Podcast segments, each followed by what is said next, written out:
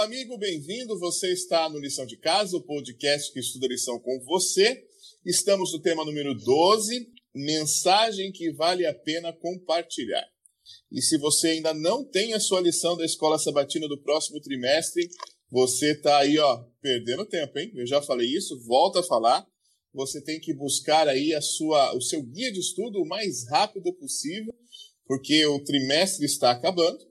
Logo, logo nós vamos começar aí uma nova lição.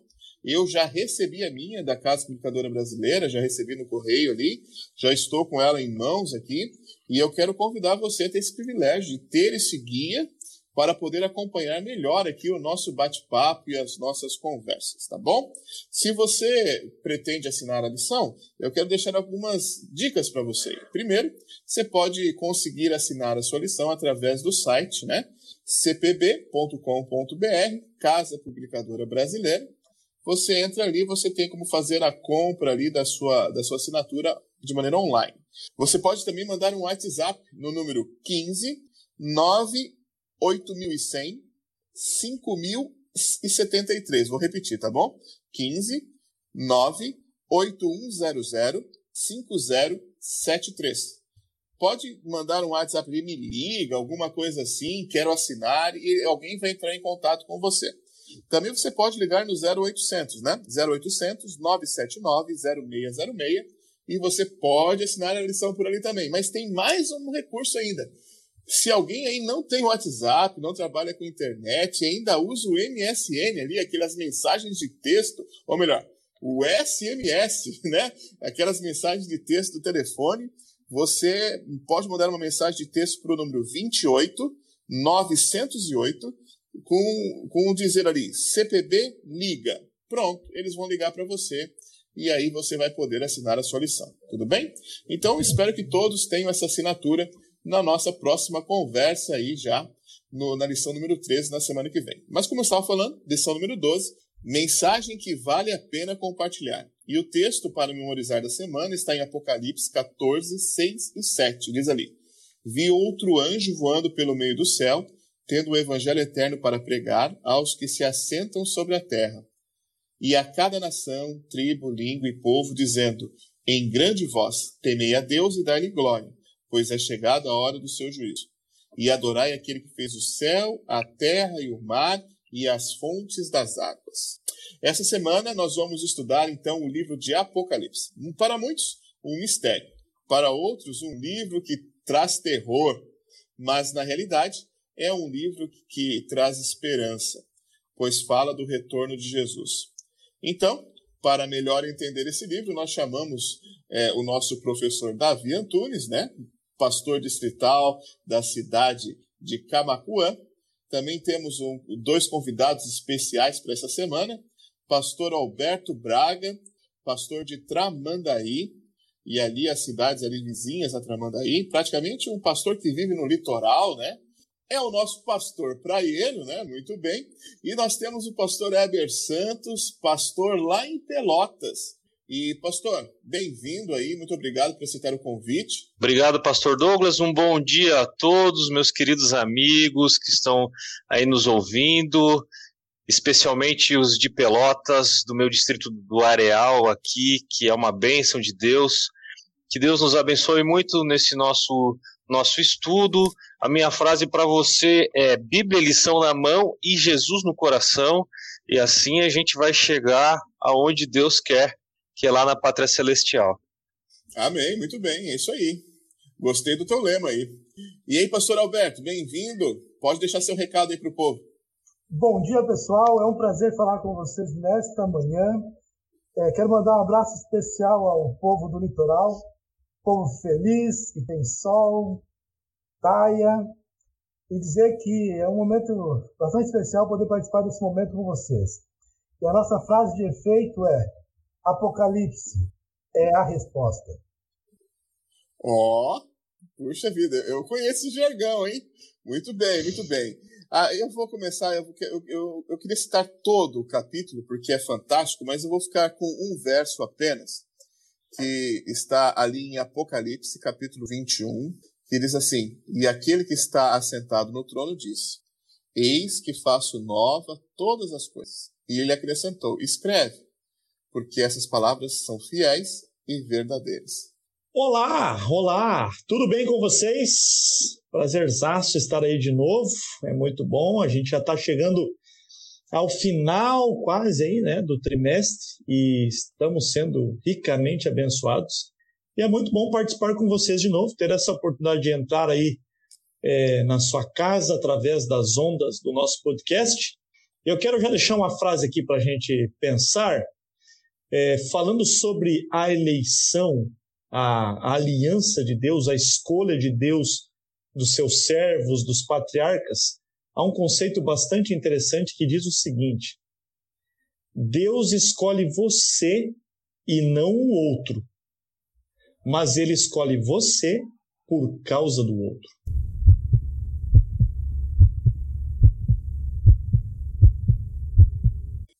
Muito bem, a lição já começa aí falando sobre o livro do Apocalipse, um livro extremamente relevante para os tempos que nós estamos vivendo hoje.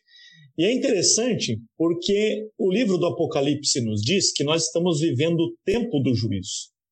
Ou seja, Jesus está no lugar santíssimo, no santuário celestial, nós cremos assim, e ele está diante de Deus, realizando uma obra extremamente importante ele está intercedendo pela humanidade.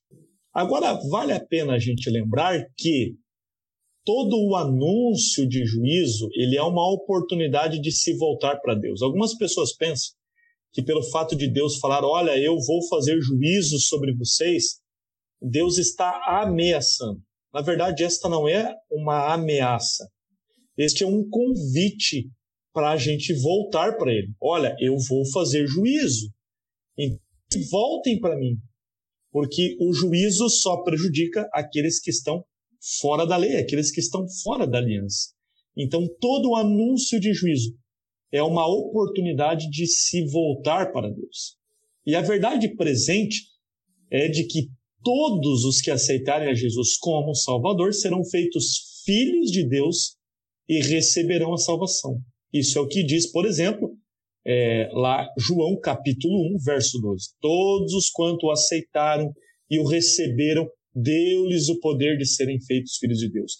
E quando a gente vai para o Apocalipse, eu gosto muito de um texto aqui, é, é, já no início do livro, tá? Apocalipse capítulo 1, versos 5 e 6 diz assim, falando ali dos sete espíritos e tal, e ele fala, e da parte de Jesus Cristo, Perceba que é uma relação interessante. Da parte de Jesus Cristo, a fiel testemunha, o primogênito dos mortos e o soberano dos reis da terra.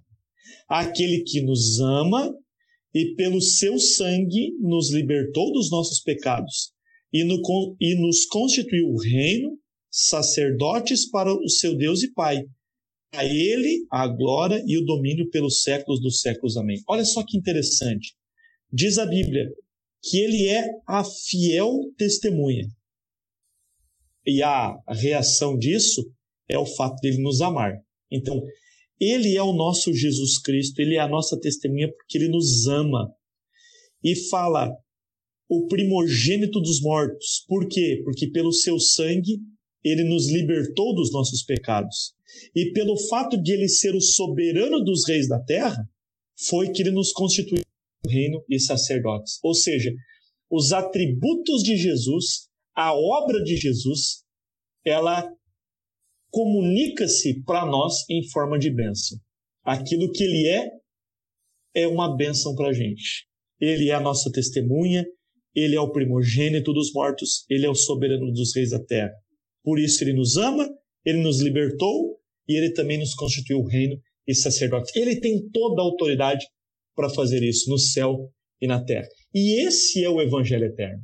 É a salvação por meio daquilo que Jesus fez pela gente. Não é mesmo, Eber?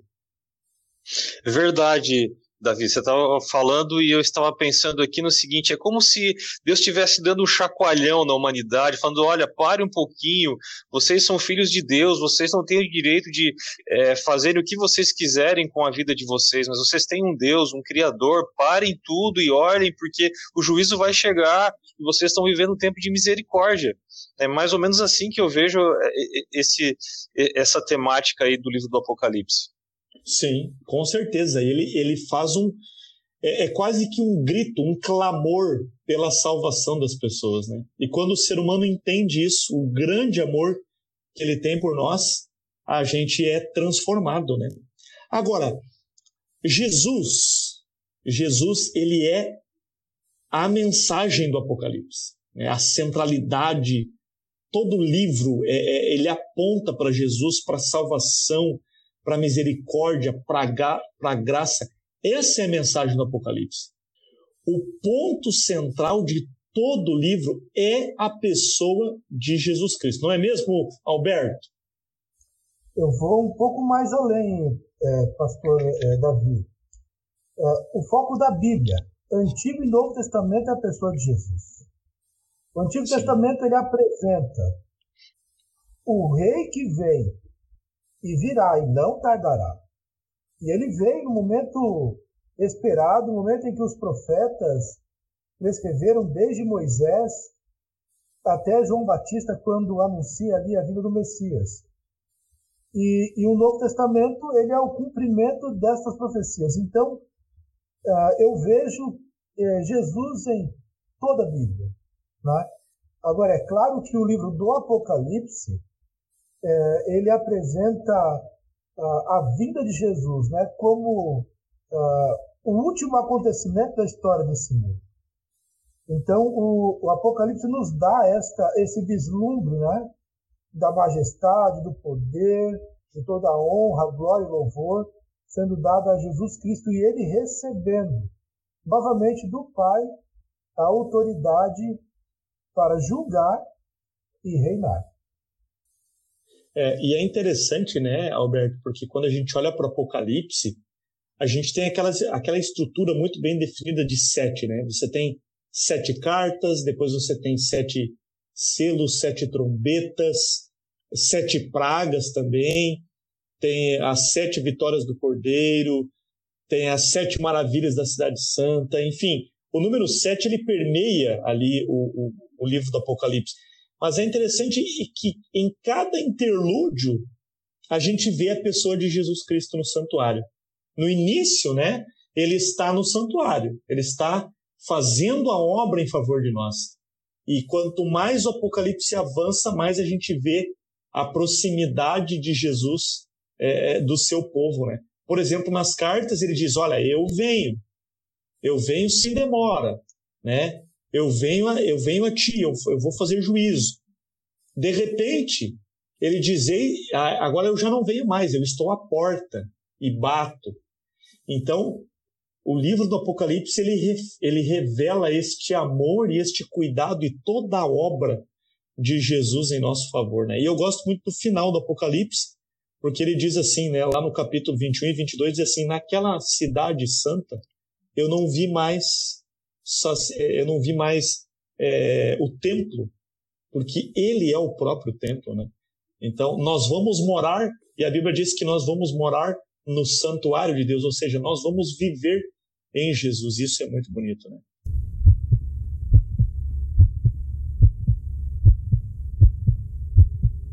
A estrutura do Apocalipse, ela, ela é muito interessante. Nós temos ali uma primeira parte que fala da história do povo de Deus, ali da ascensão de Jesus até o tempo do fim, é a parte histórica do Apocalipse. E depois, numa segunda parte, é apresentado os dois lados do grande conflito. Então você tem ali capítulo 12 falando da, da mulher que representa a igreja pura, e você também tem a meretriz, né? Mais para frente. Então, agora, antes da última parte, né, antes é, de, do final, depois que ele apresenta os dois lados, ele então fala, ele faz um convite para a gente, lá no capítulo 14. Então ele apresenta os dois lados do grande conflito. E ele diz assim: Olha, tem um convite especial para vocês, para a igreja, para o povo de Deus, no capítulo 14. Pastor Eber, que convite é este tão maravilhoso que Deus nos faz no capítulo 14? Capítulo 14, ele nos leva a, a, a cairmos na realidade de que apesar de sempre é, haver uma verdade presente para a humanidade, nós somos um povo privilegiado que estamos vendo os últimos momentos da história terrestre e, e coisas é, é, que irão acontecer nos nossos dias e a nossa responsabilidade aumenta é, diante de, de tudo isso, não é? Então é, é muito importante nós focalizarmos nessa mensagem que no final dos, dos dias da humanidade haverá duas colheitas uma colheita de grãos e uma colheita de vindima, de, de frutos é, da uva maduros, não é? O que remete aqui, o, o capítulo é, 14, nos remete ao ano agrícola da época bíblica, onde havia uma primeira colheita de grãos, e esses grãos aqui remetem à colheita de Jesus buscando os fiéis, os puros, e nós temos uma colheita da vindima, dos frutos da uva, que aqui é relacionado aos ímpios. Então a gente tem duas realidades: a vida e a morte. Nós somos privilegiados por estarmos aqui nesse último momento de misericórdia e levarmos as pessoas a tomarem também as suas decisões. E é interessante, né, Eber, porque quando a gente vai para a aliança, é, a reconfirmação da aliança lá em Deuteronômio capítulo 30, é exatamente isso também, né? Eis que coloco de você, diante de vocês a vida e a morte. A bênção e a maldição, escolhe, pois, a vida, né? E Verdade. aqui a gente tem é, esse contraste, né? Ali no capítulo 14, nos versos 6 e 7, há um convite à adoração. Temei a Deus e dá-lhe glória, pois é vindo a hora do seu juízo. Né? E adorai aquele que fez o céu, aquele que fez a terra, o mar e as fontes das águas. E no, e no verso 9 diz que se alguém adora a besta e a sua imagem e recebe a marca na fronte ou sobre a mão, também esse beberá do vinho da cólera de Deus sem mistura, né? Então há o, o, parece, né? E, e, você você me corrige se se não é este o pensamento, mas parece que o Apocalipse está nos mostrando que existem dois lados, né? Ou você é. adora a Deus ou você adora a Satanás. Não existe meio termo, né? Então, Davi, é isso mesmo. E você falando aqui, eu comecei a, a, a, lembrar aqui que a gente não faz as nossas escolhas apenas com palavras, né? As palavras são um detalhe, são importantes, mas as nossas escolhas são feitas com as nossas atitudes, com as nossas decisões. E às vezes você está tomando uma decisão que na tua cabeça é algo que está relacionado com Deus, mas você está fazendo é Satanás feliz. Que Satanás Sim. não quer saber se você está fazendo consciente ou inconsciente, se você está adorando consciente ou consciente, ou você está indo numa tradição que você nem sabe por que está fazendo aquilo e você está fazendo, e você está, na verdade, é do lado de Satanás, sem saber. Então essa, essas mensagens angélicas é um chacoalhão nas pessoas. É. E a adoração, quando a gente vai lá para o livro de Gênesis, né, eu, eu, os ouvintes aí que já estão acostumados comigo sabe que eu gosto muito do livro de Gênesis. No capítulo 4 você tem isso, né? A adoração. E a adoração é da forma que Deus escolheu, não é da forma que eu quero, né? E o Apocalipse está falando isso. Adora, temer a Deus e dá-lhe glória, pois é vindo a hora do juízo. Então, as minhas obras serão avaliadas, o meu estilo de vida será avaliado. E o convite de Deus é adorai aquele que fez o céu, a terra e o mar. Aqui a gente tem o eco da criação, reconhecer Deus como Criador. A gente tem o eco do sábado aqui, né? a, a marca, o selo de Deus. Então, toda a minha vida é uma resposta ao meu Criador e é um, e, e é um ato de adoração.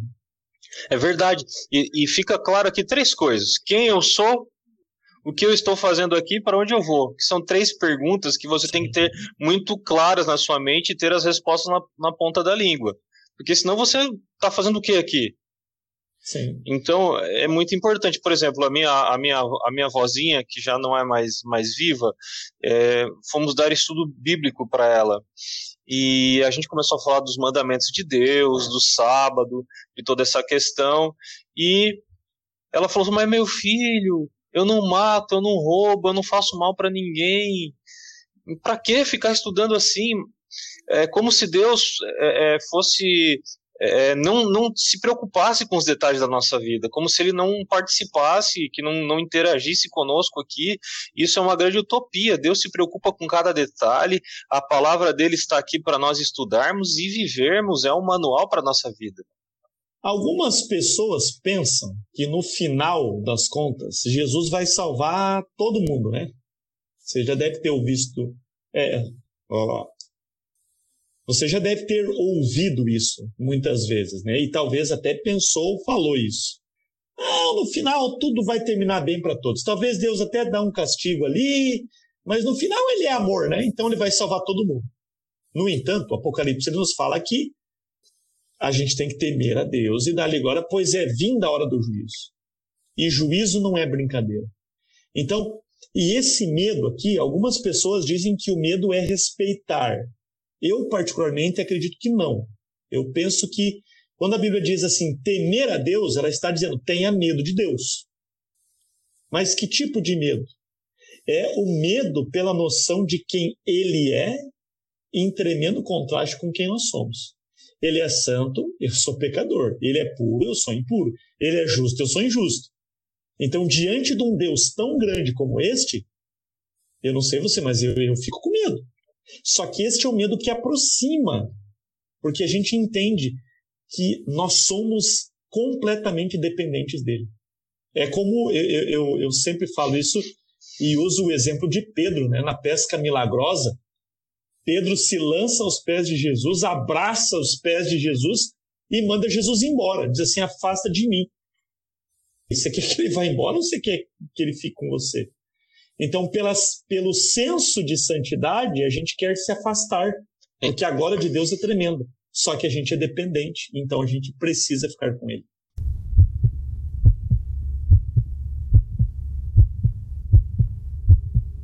Qual deve ser a nossa postura, então, diante de tudo isso? Tem um juízo? É... Como é que funciona isso, Alberto? Uh, Eclesiastes fala né, que Deus há de trazer a juízo todas as obras, até as que estão escondidas, quer sejam boas, quer sejam más. E, e ele diz o seguinte, que as escolhas elas serão contadas, serão colocadas em pauta.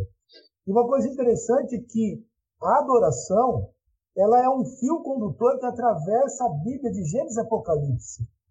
Todos, as, uh, todos os momentos da, de conflito que há é a questão da adoração. Começa a primeira questão com a Eva e a serpente, depois com Adão, é, com Caim e Abel, e vai permeando guerras, disputas, lutas entre o povo de Deus e povos pagãos que se relacionam com eles no decorrer da história. Tudo isso mostra a questão da adoração. Né? E como você disse, nós temos que temer a Deus. Mas o temer a Deus não é aquele medinho, né? Ai, que medinho de fazer isso ou aquilo, não. É o medo de saber quem ele é e quem nós somos. Né? Comparando a, a minha santidade, a minha, a, o, o, meu santômetro, né? É, comparado ao, ao, que Deus é e o que ele é, pode fazer, eu tenho que temer, com certeza. E isso me traz um pensamento seguinte, que por mais que eu pense e tente ser é, perfeito, né, aquele é, dentro da lei, é, eu não vou, não vou chegar jamais a essa condição. Se eu não reconheço que eu sou pecador e preciso de um Salvador, eu estou é, tentando traçar um caminho que não é aquele de um velho, como nós somos, né? É, e, e, Davi fala sobre isso, né? nós somos trapos de imundícia. Né? Não há nada bom em nós. Então, o que há de bom é dom de Deus. e o que sobra de ruim é nosso mesmo, e a gente precisa entender isso. Tá certo, amigo? Sim. Muito bem, Alberto. Exatamente. Você falou algo bastante importante. Embora o nosso dever seja adorar a Deus, seja temer a Deus, a gente tem que lembrar que a nossa salvação não é pelo que nós somos, né? Não é pelos nossos méritos, né? Nós somos menos do que pó na balança, diz o profeta. Né? A, a, a nossa justiça é como trapos de imundícia. Então, a salvação é por Ele. Agora, eu devo de fazer tudo que está ao meu alcance, dentro da minha esfera, das minhas possibilidades, adorar a Deus, temer a Deus, né? E confiar na Sua graça, confiar nos e aceitar o Seu convite, né? Agora, como a gente percebeu até aqui, tudo se resume à adoração. Né? Esses capítulos que a gente estudou aí nessa semana, eles falam sobre a adoração. A quem nós vamos adorar. E amigos, há apenas dois sistemas: o povo de Deus e a Babilônia.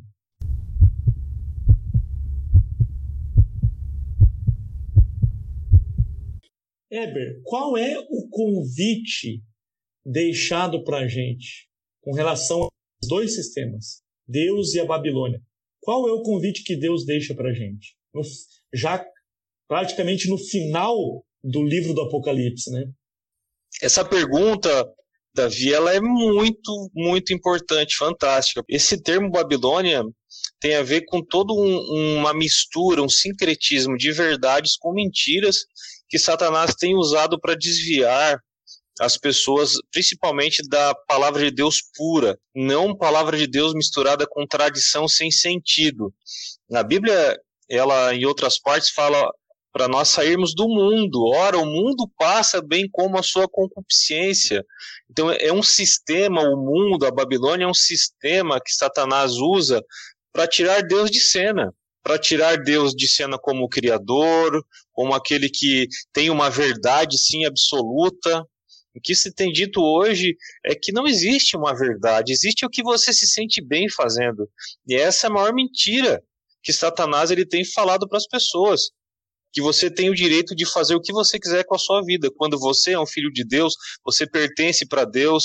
Deus deixou um manual fantástico, que é a Bíblia Sagrada, onde tem ali todo o trilho, o caminho para você chegar à vida eterna em Cristo Jesus, como foi falado aqui, que é o centro do livro do Apocalipse em Jesus. Então, o apelo é sai dela como povo meu. Há um anúncio, caiu, caiu a grande Babilônia. Se você for analisar na história, desde lá de Martinho Lutero, que veio recuperando verdades que estavam esquecidas. O povo estava inundado de enganos, estava mergulhado na mentira. A Bíblia era um livro que era proibido para as pessoas comuns, era só para o clero. E Martinho Lutero veio recuperando isso, e depois outros cristãos vieram recuperando verdades é, que haviam sido perdidas, e finalmente os adventistas do sétimo dia conseguiram reunir essa maioria de verdades e construíram uma base sólida de doutrinas que é, são abordados pela palavra de Deus. Então, sair da Babilônia é viver essas verdades na sua vida. Claro que ninguém é perfeito, mas nós temos que buscar esses ideais de vivermos é, é, buscando a perfeição. Verdade, você falou uma coisa bastante interessante também, a, o sincretismo, né? A Babilônia não é simplesmente o, o, aquele erro escancarado, né? Mas muitas vezes a Babilônia é o sincretismo, é a mistura de verdades absolutas da palavra de Deus com filosofias humanas, né, com, com correntes filosóficas que até parecem ter uma base bíblica, né? É esta confusão, essa miscelânea de crenças e de, e de cosmovisão, né? E a, e a mensagem é muito clara: sai dela, povo meu, sai dela, povo meu. Amigos, a lição dessa semana ela nos deixa este, este convite para que a gente adore a Deus para que a gente se volte para Ele enquanto ainda existe oportunidade. A porta da graça está aberta. Jesus ainda está no santuário, mas muito em breve tudo isso vai esse trabalho vai ser concluído. E nós precisamos nos posicionar de que lado nós vamos estar. A boa notícia é que no final a gente sabe quem vai vencer. Ou melhor, nós já sabemos quem venceu. Nós temos a oportunidade de, uma vez que a gente sabe como tudo isso vai terminar, de escolher ficar do lado vencedor. Então, este é o convite de Deus. Este é o convite para a gente se posicionar ao lado da verdade, ao lado da adoração verdadeira. Na história do grande conflito, Deus escolheu ficar ao lado de seus filhos. E nós também precisamos escolher ficar ao lado do nosso Pai.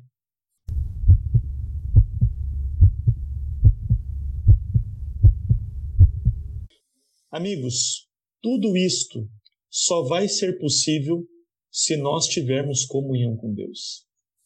A adoração, ela passa é, é, de uma forma vital pela nossa comunhão com Deus. Escolher ficar ao lado de Deus é escolher ter comunhão com Ele todos os dias. É beber da fonte da água da vida. E eu quero aproveitar e perguntar para você que está nos ouvindo: como está a sua comunhão com Deus? Mesmo em meio a esta pandemia, agora parece que as coisas estão voltando ao normal, mas como está a sua vida com Deus? Você tem tirado tempo para passar com Ele? Escolha ficar ao lado de Deus todos os dias. Busque Ele pela palavra e também pela oração. Meu amigo Alberto, considerações finais e a sua, o seu conselho, a sua dica aqui para todos nós. Os relacionamentos humanos eles são imprescindíveis. Ouvi em algum lugar, em algum momento, que o ser humano não é uma ilha. Nós vivemos em comunidade. E a comunhão é algo tremendamente importante. Nós estudamos o livro do Apocalipse e vemos aí o chamado de Deus para sairmos de Babilônia. Mas você vai sair sozinho? Não. Você vai sair com a sua família, com seus amigos, com a sua comunidade, com as pessoas que estão, que vivem ao, ao seu redor, que vivem contigo.